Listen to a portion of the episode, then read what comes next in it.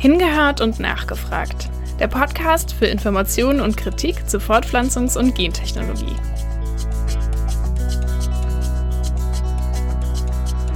Herzlich willkommen zu einer neuen Folge unseres Podcasts. Mein Name ist Pia und heute geht es um Klimawandelanpassung mit Agrogentechnik. CRISPR-Cas9, die sogenannte Genschere, gilt als Wunderwaffe der Molekularbiologie und während sie auf der einen Seite als großer Hoffnungsträger für Medizin und Landwirtschaft gefeiert wird, gibt es aber auch starke kritische Stimmen. Und diese Stimmen wollen wir hier im Podcast zeigen und die Kritikpunkte diskutieren. Und dafür habe ich heute Sophia Hock eingeladen, um mit ihr über die Landwirtschaft im Klimawandel zu sprechen. Genauer gesagt darüber, wie Landwirtschaft angepasst werden kann an ein immer weniger vorhersehbares und extremer werdendes Klima und wie diese Herausforderungen mit neuen Gentechnikverfahren wie CRISPR gelöst werden sollen, ob das überhaupt möglich ist und ob es gesellschaftlich wünschenswert ist. Sophia ist Biologin und hat an der Universität Zürich in Pflanzenpopulationsgenetik promoviert und hat im Anschluss dort auch als Postdoc geforscht. Jetzt arbeitet sie als wissenschaftliche Mitarbeiterin bei der Schweizer Allianz Gentech frei in Zürich und betreut dort das Thema neue gentechnische Verfahren.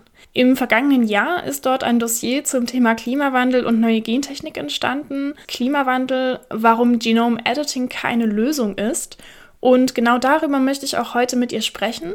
Sophia, schön, dass du da bist.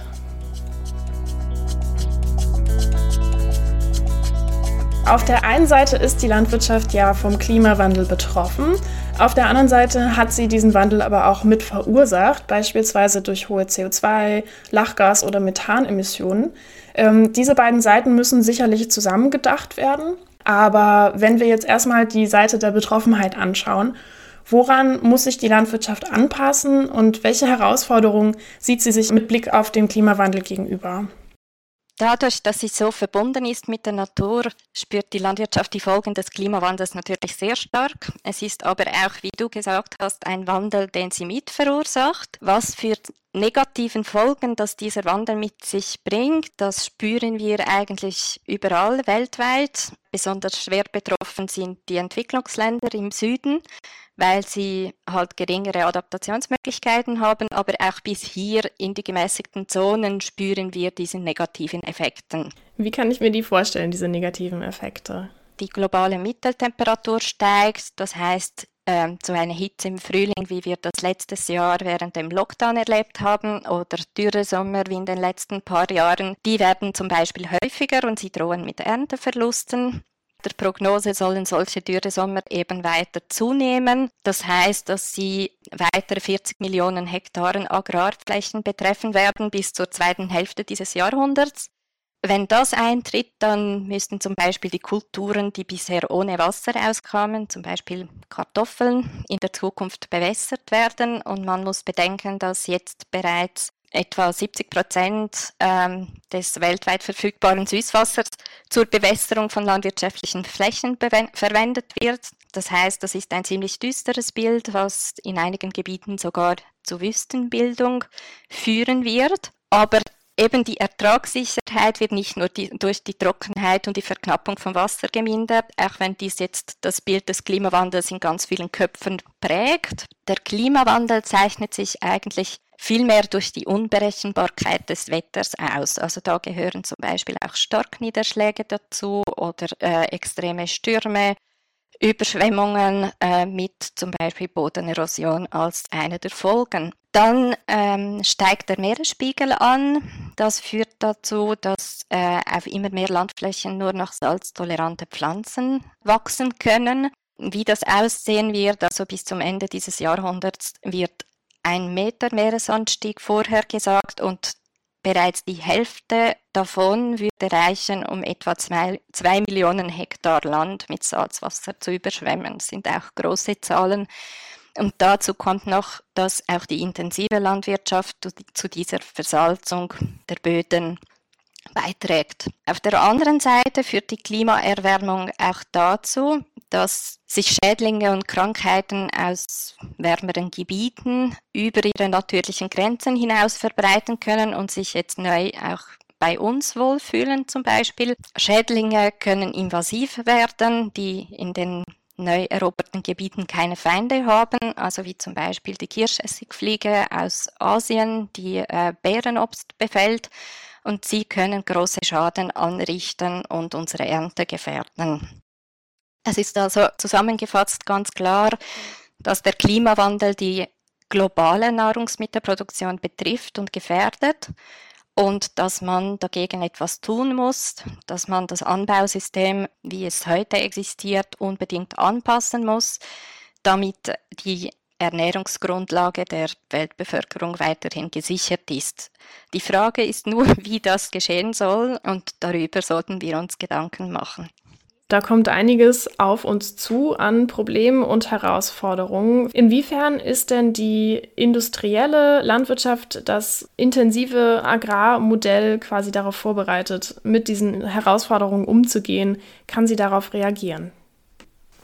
Ja, das ist auch eine gute Frage. Also kurz gesagt, denke ich nicht, dass sie vorbereitet wäre, denn diese industrielle Landwirtschaft, wie sie heute vielerorts praktiziert wird, auf eine marktorientierte Denkweise basiert. Das heißt, es müssen große Mengen produziert werden, äh, mehr Leistung ist gefragt, mehr Ertrag ist gefragt, das sind halt die wichtigsten Stichwörter. Und dabei wird es nicht auf Vielfalt gesetzt, sondern auf eben einigen hochgezüchteten Hochleistungssorten, die überall die gleiche Leistung erbringen, erbringen sollten und auch Hochleistungsrassen bei den Tieren, die auf großen Flächen angebaut werden können oder massenhaft gehalten werden können. Das Problem ist, dass diese Pflanzen und Tiere genetisch verarmt sind und sehr oft nicht den lokalen Bedingungen angepasst sind. Und so braucht es für eine erfolgreiche Produktion eben Bedingungen, die auf das Extremste optimalisiert sind, maßgeschneidert sind. Und das erreicht man, indem man beispielsweise synthetische Düngemittel verwendet oder Pestizide oder eben diese spezielle Kraftfuttermischungen.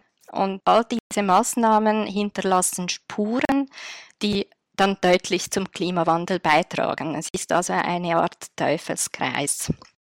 Ja, Lösungsvorschläge kommen ja von allen Seiten oder sagen wir mal von verschiedenen Seiten, unter anderem auch aus der Gentechnik.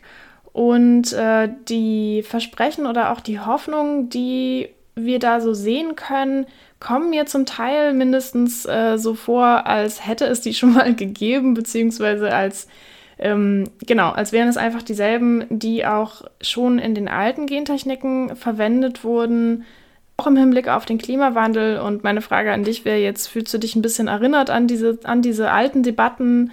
Ähm, wie siehst du das? Das Problem ist auch, dass der Klimawandel leider auch eine Art Hype geworden ist, also eine Art Zauberwort, mit dem man einem beliebigen Thema eigentlich mehr Akzeptanz verschaffen kann. Und genau das lässt sich jetzt auch bei der Genomeditierung beobachten. Also wir haben äh, auf der einen Seite die klassische Gentechnik, die uns verschiedene Sachen versprochen hat vor Jahrzehnten, also eben zum Beispiel diese trockenheitstoleranten Pflanzen oder weniger, weniger Pestizidverbrauch. Und diese Versprechen konnte sie nicht einhalten. Also sie ist sozusagen gescheitert und wird deshalb und auch wegen den zahlreichen negativen Auswirkungen, die sie gebracht hat, von den meisten Konsumierenden auch abgelehnt. Und für die Agrarindustrie und die äh, Gentech-Industrie ist das eine sehr ungünstige Sache und diese Einstellung will die Pro-Gentech-Lobby jetzt ändern und im Moment kann man das am besten erreichen, indem man diese Genomeditierung als eine schnelle und effektive Lösung für die äh, Problematik des Klimawandels darstellt. Also wir werden jetzt wieder mit den gleichen Slogans bombardiert wie vor 30 Jahren, also genau gleich. Nur diesmal sollen diese Slogans für die Genomeditierung werben. Das heißt zum Beispiel, Genommeditierung sei dringend notwendig, um dem Klimawandel zu begegnen.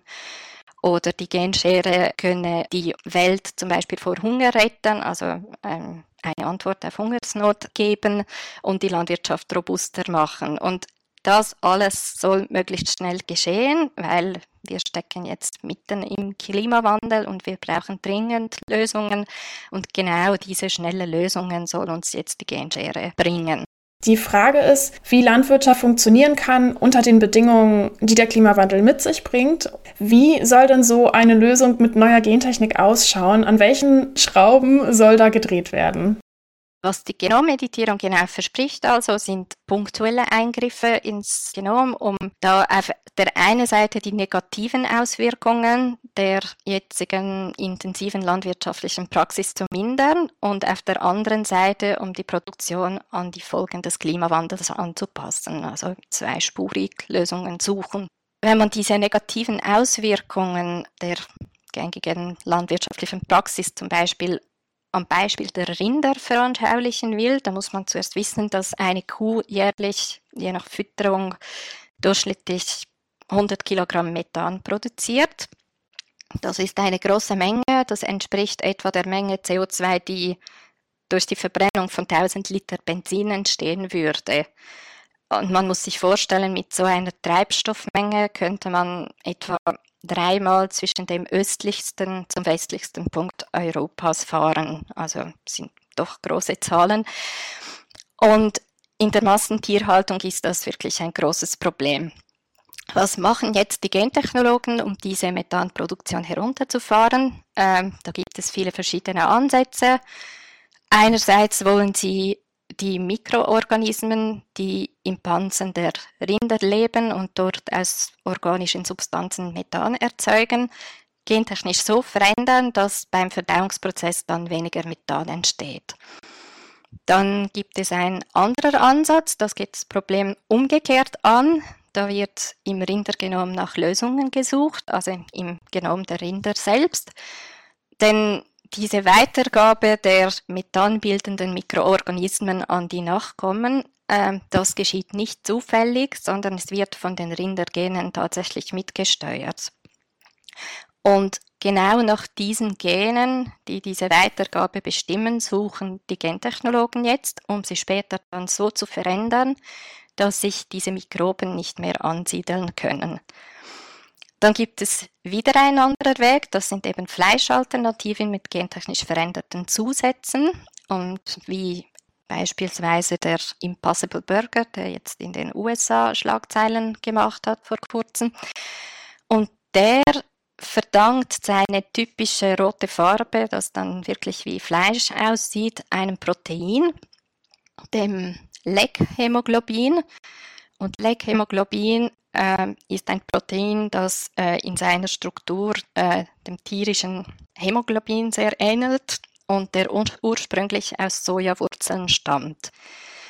Für den Burger lässt man ihn aber durch gentechnisch veränderte Hefepilze herstellen, weil das schneller, einfacher und auch günstiger geht. Ja, danke für das Beispiel. Jetzt ähm, können sich unsere HörerInnen das vielleicht auch ein bisschen besser vorstellen, ähm, wo da so genau gedreht wird, an welchen Schrauben. Ähm, klingt ja jetzt vielleicht, wenn man sich noch nicht so viel damit befasst hat, eigentlich gar nicht so schlecht. Wo liegen denn da die Probleme? Warum, warum ist das ein Problem, den Klimawandel an dieser Stelle so anzugehen? Das sieht alles auf den ersten Blick eigentlich sehr vielversprechend aus für eine Person, die sich nicht weitgehend äh, mit dem Thema befasst hat, hat aber äh, viele Schattenseiten und von diesen Schattenseiten wird halt äh, bei diesen Werbeslogans zum Beispiel tunlichst geschwiegen. Der Grund dafür ist, dass diese Schnelligkeit der Entwicklung dieser neuen Produkte mit der Genschere eigentlich nicht wirklich dem Klima dient und dem Klima zugute geschieht. Was vielmehr dahinter steckt, ist eben die Marktstrategie der Industrie. Die sieht nämlich in der Genomeditierung ein neues Geschäftsfeld, also ein ziemlich lukratives Geschäftsfeld, das die gescheiterte klassische Gentechnik ablösen könnte. Äh, darum also diese ganze Werbekampagne für eine Deregulierung dieser Verfahren. Eine Werbekampagne, um die Genomeditierung sozusagen für den Konsumierenden und den landwirtschaftlichen Akteuren schmackhafter zu machen. Äh, und eine Werbekampagne, die sich paradoxerweise nicht einmal davor scheut, die klassische Gentechnik, die sie jahrzehntelang als Alleskönner gepriesen haben, plötzlich als grob und unzuverlässig abzustempeln. Ja, gut, dass du das sagst. Äh, die finanziellen Interessen hinter diesen Techniken sind natürlich nicht zu vernachlässigen und sind auch auf jeden Fall eine Komponente, die man im Blick haben muss. Und ähm, in diesem Sinne würde ich auch gerne mal auf das Argument eingehen, was auch oft gehört wird oder was ich oft höre. Ähm, wir brauchen die neuen Gentechniken, um schnell geeignete pflanzenrelevante Eigenschaften zu ähm, zu erhalten. Und ähm, da wäre jetzt meine Frage an dich, was gibt es da schon auf dem Markt? Äh, was wurde da schon entwickelt? Also zu einem sehr großen Teil wird da immer noch Grundlagenforschung betrieben. Die Zahl der marktorientierten Anwendungen beträgt etwa 100. Aber auch da ist mit einer raschen Markteinführung nicht zu rechnen. Also das wird immer wieder angekündigt aber dann sieht man, dass äh, bereits angekündigte Produkte plötzlich wieder aus den Pipelines der Industrie verschwinden, ohne dass es dafür eine Begründung geben würde.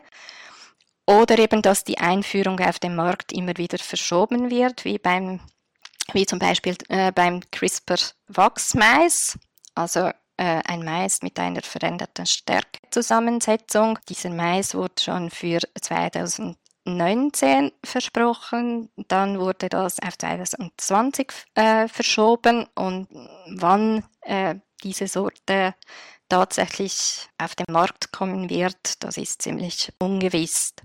Also mit der prognostizierten Schnelligkeit dieser Entwicklungen scheint etwas nicht unbedingt zu stimmen. Bis jetzt gab es zwar zwei neue Gentechnikpflanzen auf dem Markt, diese waren noch keine CRISPR-Pflanzen, sondern äh, sie wurden mit einem anderen Verfahren der neuen Gentechnik entwickelt. Diese besitzen aber auch keine klimarelevanten Eigenschaften. Also die eine Pflanze ist ein herbizidresistentes Raps, also das alte Muster, das äh, man schon bei der alten Gentechnik gesehen hat. Und die andere ist eine Sojasorte mit weniger gesundheitsschädigenden Transfetten.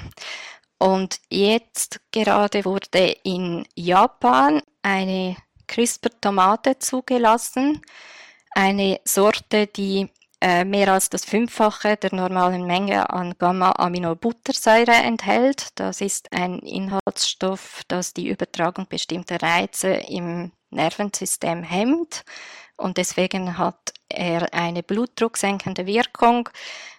Aber da dieses Inhaltsstoff gleichzeitig auch viele verschiedene Funktionen in den Tomatenpflanzen übernimmt. Also es beeinflusst auch das Wachstum der Pflanzen, die Resistenz gegen Krankheiten und Schädlinge und äh, sonst auch noch viele Stoffwechselfunktionen ist äh, diese ähm, gentechnische Veränderung auch recht umstritten und mit Klima hat es auch definitiv nicht viel zu tun.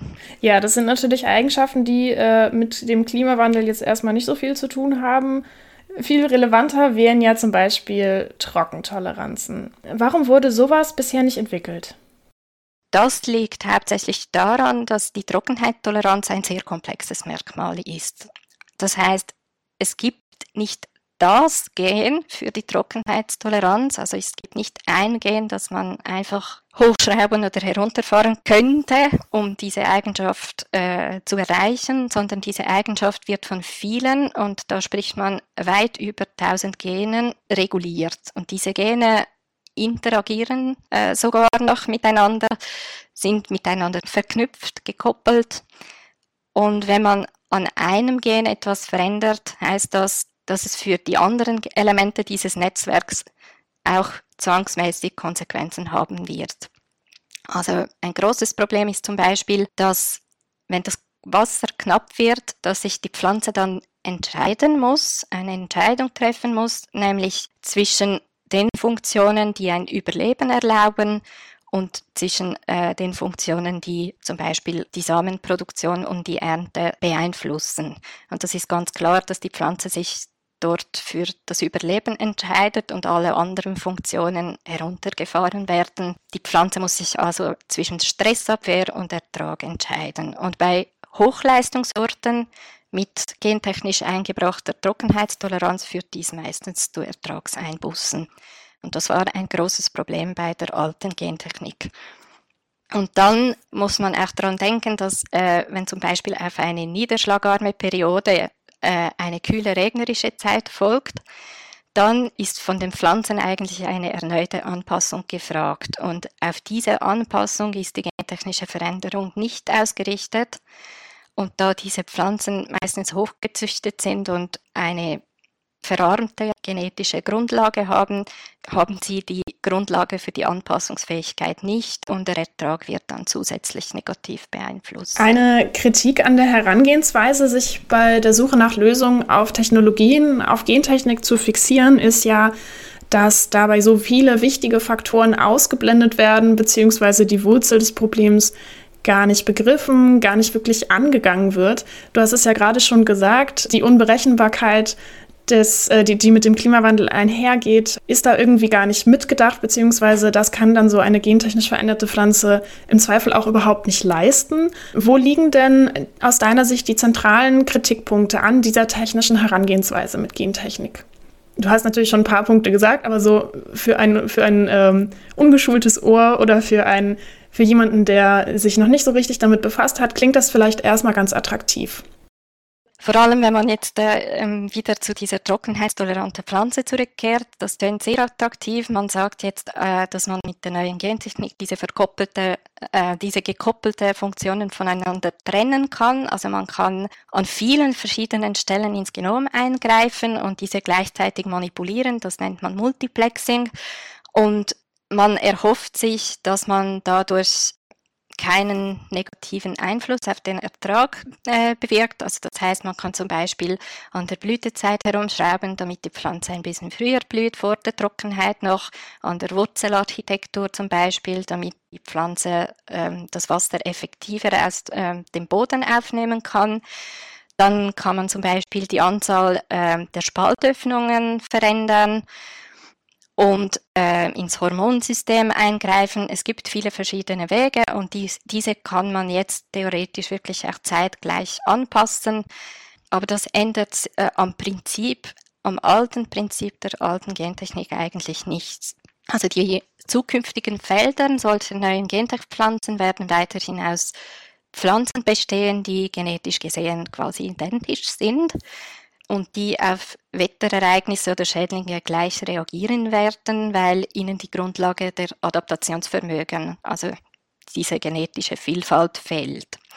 Ja, wenn man die Frage stellt, wo liegt also eigentlich das Problem bei der neuen Gentechnik, da muss man vielleicht ganz am Anfang beginnen und sagen, wie bei allen Forschungen und Experimenten in der Biologie, ich bin ja selber Biologin und war lange in der Forschung, äh, basieren auch diese Entwicklungen, die auf den neuen gentechnischen Verfahren setzen, auf Modellen. Und diese Modelle sind per se stark vereinfacht. Also für eine Forschung braucht man am Anfang eine Hypothese. Und diese Hypothese muss man von allen störenden sogenannten vernachlässigbaren Faktoren befreien, damit man diese überhaupt prüfen und testen kann. Also man kann nicht 10 bis 100 Fragen aufs Mal beantworten. Man muss die auf eine oder zwei Fragen reduzieren. Dementsprechend wird und kann bei den Testverfahren die Variabilität der Umweltfaktoren nicht oder nur ungenügend getestet werden. Also dass eine Pflanze im Labor oder im Gewächshaus oder sogar in Kleinparzellen unter, weit, unter weitgehend standardisierten Bedingungen gut reagiert. Das heißt noch nicht, dass sie in den unterschiedlichsten Regionen oder bei wechselnden Wetterbedingungen gleich gut reagieren wird. Das ist alles äh, auf eine Vereinfachung basiert. Also wenn man wieder diese trockenheitstolerante Gentechpflanze als Beispiel nimmt, der Klimawandel zeichnet sich ja nicht nur durch diese Dürrephasen aus, das haben wir am Anfang gesehen, sondern auch durch die Unberechenbarkeit der Wetterereignisse. Kurz gesagt, wenn auf eine trockene Periode plötzlich Starkregenfälle folgen und das Feld unter Wasser steht, dann wird diese Pflanze dagegen nicht gewappnet sein. Und das ganze Feld wird dagegen nicht gewappnet sein, weil dort nur genetisch identische Pflanzen wachsen denen die Grundlage für die Anpassungsfähigkeit fehlt, eben diese genetische Vielfalt. Also zentral für den Umgang mit Unberechenbarkeit ist also die genetische Vielfalt. Ähm, wie sieht es mit Wechselwirkung aus? Ein Eingriff in die Pflanze hat ja auch immer Folgen für das gesamte System. ein Organismus lässt sich nicht so wie ein Lego-Bau verändern. Also man kann wirklich nicht ein, einen gelben Stein gegen einen blauen austauschen, ohne dass sich die Struktur oder die Stabilität dieses Gebäude sich verändert. Dieses Denken nach dem Baukastenprinzip ist aber etwas, was die Grundlage der gentechnischen Eingriffen ausmacht. In der Biologie hat ein Eingriff immer Folgen und diese Folgen betreffen das gesamte System, also das gesamte Genom, aber auch das gesamte landwirtschaftliche System.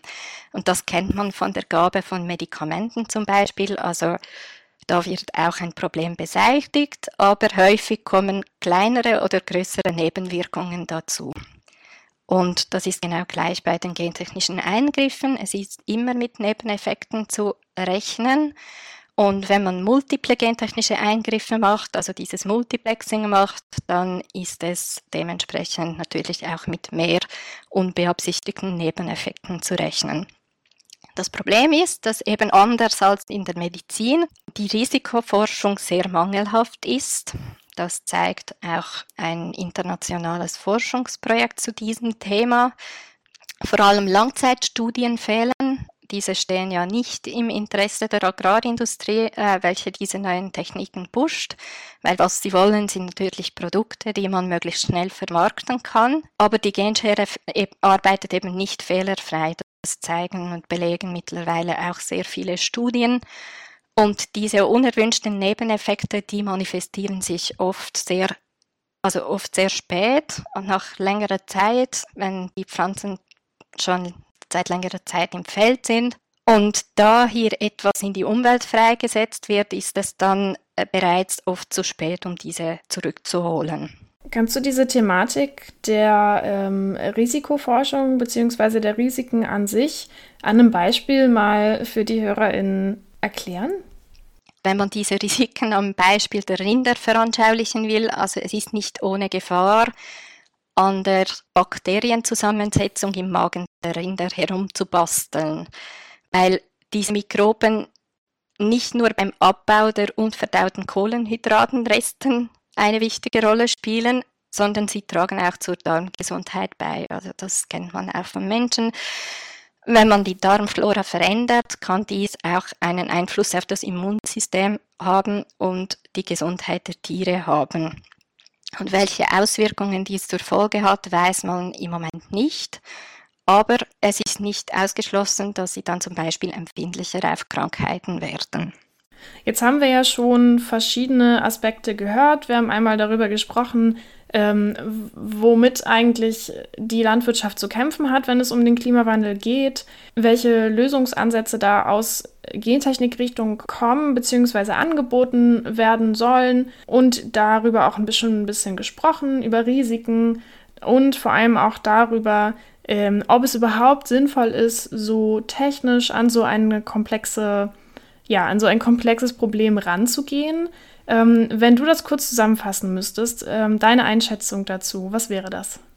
Wenn ich das zusammenfassen würde, könnte ich sagen, dass der größte Fehler, den man bei der Genommeditierung begeht, ist, dass diese eine eingleisige Antwort auf die Probleme des Klimawandels gibt. Also punktuelle Eingriffe, ohne das System als Ganzes zu betrachten. Und das ist ein Fehler, weil Ökosysteme und Ökobilanzen sehr komplex sind und deshalb ist es nicht genügend, einfach einzelne Aspekte in der Produktion anzupassen und an getrennten Schrauben zu schrauben und zu arbeiten. Das ist einfach Symptombekämpfung, ohne dass man das gängige intensive System wirklich umdenken würde. Und Wozu trägt es bei? Es trägt eigentlich nur zur Erhaltung und Förderung der jetzigen intensiven Landwirtschaft, also hochindustrialisiert, leistungs- und ertragsorientiert, mitsamt negativen Auswirkungen. Jetzt wieder zurück zu diesen Rinder. Ganz einfach formuliert, die genomeditierte Rinder, die weniger Methan produzieren, sind sehr gut für die Industrie, weil dann gleich viel oder noch mehr von ihnen unter intensiven Bedingungen gehalten werden können, ohne dass man etwas an dem System verändern müsste. Also von solchen Technologien profitiert hauptsächlich nicht das Klima, sondern die Agrarindustrie etwa da bei den Rindern die Rinderzüchter, die billiges Fleisch produzieren wollen. Welche anderen Möglichkeiten gibt es denn äh, in der Landwirtschaft auf den Klimawandel zu reagieren? Ähm, wenn es nicht die, du hast es ja gerade schön gesagt, äh, die Eingleisigkeit quasi der technischen Herangehensweise sein soll. Ähm, was gibt es noch an Herangehensweisen, an Lösungsansätzen, die vielleicht ganzheitlicher sind, beziehungsweise einfach auch andere wichtige Aspekte mit in den Blick nehmen? Was gibt es da noch so? Auf jeden Fall sollte man äh, herumschauen, was es für andere Lösungswege gibt und äh, was man alles noch in Betracht ziehen äh, könnte oder müsste. Und es gibt tatsächlich Alternativen, die ähm, zielführender sind als diese biotechnologischen Ansätze, also als diese schnelle Technofixes sozusagen. Aber es ist auch naiv oder es wäre auch naiv, einen einzig richtigen Weg vorzustellen, also wie man äh, zum Beispiel diese Technologien ja ähm, auch bewirbt. Es wäre naiv und zwar wegen der Vielfalt der landwirtschaftlichen Systeme und der Faktoren, welche diese Systeme beeinflussen. Vielmehr müsste man sich auf Antworten konzentrieren, die das System als Ganzes betrachten. Also das Schlüsselwort konnte ich so formulieren, äh, dass man sich auf systemorientierte Ansätze äh, konzentrieren müsste. Kannst du ein Beispiel nennen für so einen systemorientierten Ansatz? Zum Beispiel die agrarökologische Landwirtschaftstechniken und dass ein solcher Systemwechsel hin zur Agrarökologie notwendig ist. Das wird heute auch von wichtigen Organisationen wie vom Weltklimarat oder von der Welternährungsorganisation FAO bestätigt und sogar unterstützt. Was macht denn eigentlich agrarökologische Methoden im Vergleich zu Ansätzen, mit, äh, die, die mit neuen Gentechniken arbeiten, so wahnsinnig stark? Ich glaube, die Stärke liegt darin, dass es sich hier im Gegensatz zur Gentechnologie um einen ganzheitlichen Ansatz handelt. Das heißt, ein Ansatz, welcher das gesamte System als Ganzes betrachtet und nicht nur Teilprobleme, getrennte Teilprobleme angeht. Ein ganzheitlicher Ansatz, der versucht, alle wichtigen Faktoren, die in einem lokalen System eine Rolle spielen können, mit einzubeziehen und versucht dann dementsprechend Lösungen zu suchen. Ganz wichtig, es ist auch ein Ansatz, das interdisziplinär ist und äh, das auf die praktische Zusammenarbeit von vielen Bereichen basiert, unter anderem auch der Wissenschaft, aber nicht nur, sondern auch zum Beispiel der Bäuerinnen und äh, Bauern und der sozialen Bewegungen und so können die agrarökologischen Methoden tatsächlich die Anpassungsfähigkeit an den Klimawandel erhöhen. Sie haben sich bereits bewährt, da hat man Erfahrung damit, weil sie ja von den meisten der über 500 Millionen Kleinbauernfamilien seit Jahrhunderten auf den Feldern praktiziert wird. Und diese 500 Millionen Kleinbauernfamilien, das muss man nicht vergessen, die sind immer noch für die Produktion von 80 Prozent aller weltweit konsumierten Lebensmittel verantwortlich. Eine wichtige Grundlage dieser Ansätze ist eben nicht diesen einen einzigen schnellen Weg zu finden, sondern auf Vielfalt zu setzen. Und Vielfalt bedeutet hier einerseits die genetische Vielfalt der Individuen, der Populationen, aber auch die Vielfalt der Arten und die Vielfalt der Sorten und auch die Vielfalt der Produktionssysteme in der Landwirtschaft, die an die regionalen Gegebenheiten angepasst sind. Wenn wir dann nochmal auf das Beispiel der Rinder, äh, das du ja vorhin auch schon ein paar Mal rangezogen hast, äh, zurückkommen, wie würde das da aussehen? Ähm, bei den Rindern könnte das zum Beispiel heißen, dass man regenerative Landwirtschaft betreibt, wo die Weideflächen auch mal in Ruhe gelassen werden und sich regenerieren können. Studien zeigen, dass man damit die Ausstöße, die Klimaemissionen sehr effektiv kompensieren kann, sogar effektiver. Die CO2-Bilanz ist äh, beispielsweise besser als bei, bei den Fleischersätzen. Aber da kann man auch das globale Muster des Fleischkonsums verändern, äh, Fleischkonsum drosseln. Naheliegend ist zum Beispiel auch, dass man Gras statt Kraftfutter nutzt. Äh, 70 Prozent der landwirtschaftlichen Nutzflächen sind ja Grasland und diese werden im Moment nicht optimal genutzt, weil nur 30 Prozent der Rinder in extensiver Beweidung gehalten werden und eine solche Beweidung hätte aber vielfältige positive Effekte auf das Klima, also von, der, von, der, von einer erhöhten Bodenfruchtbarkeit bis zu einer erhöhten Widerstandskraft gegen die, die Erosion oder äh, die Nahrungsmittelkonkurrenz zwischen Menschen und Wiederkäuer würde verringern. Da würden wertvolle Ackerflächen für Futtermittelanbau frei. Also es gibt eben viele verschiedene Wege. Du hast ja gerade schon vorhin den, das Wort Systemwechsel benutzt. Wo siehst du noch Handlungsbedarf, um diesen Wechsel hin zu mehr Agrarökologie zu schaffen? Also woran scheitert es gerade noch, ähm, dass sich diese, diese Methode Agrar der, oder die agrarökologischen Methoden weiter verbreiten können? Was fehlt da deiner Einschätzung nach noch für die Umsetzung oder für eine weiter gefasste Umsetzung, sagen wir mal?